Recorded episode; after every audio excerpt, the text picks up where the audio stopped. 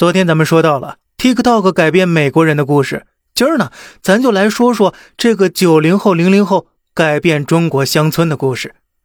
二十四岁当选村长是什么体验呢？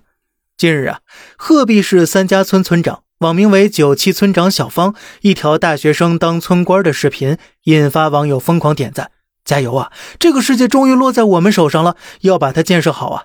加油！希望我们这一代公平、公正、廉洁，不只是说说而已。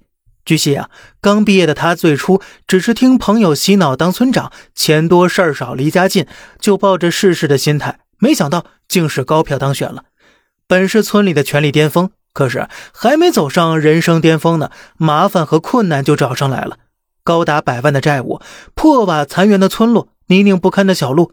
当他新生退役之时啊，无意中看到曾经不苟言笑的父亲给亲友打电话，神态之中尽是骄傲和自豪。或许为了多看看这样的父亲吧，也或许为了村里想改变的乡亲们，也许呀，为了心中那不曾熄灭的梦想。于是乎，小芳修路铺水管、清理河道，建村里的第一个图书馆、第一个篮球场、第一个公共厕所、第一个电影院。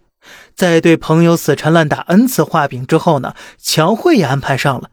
终于呀，有记者来采访了，有游客来打卡了，有领导来视察参观了，村子呢也有了生机了。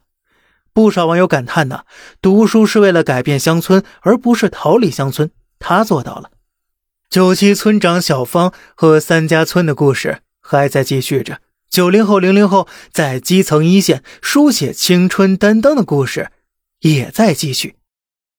好了，这里是小胖侃大山，每天早上七点。与您分享一些这世上发生的事儿，观点来自网络，咱们下期再见，拜拜。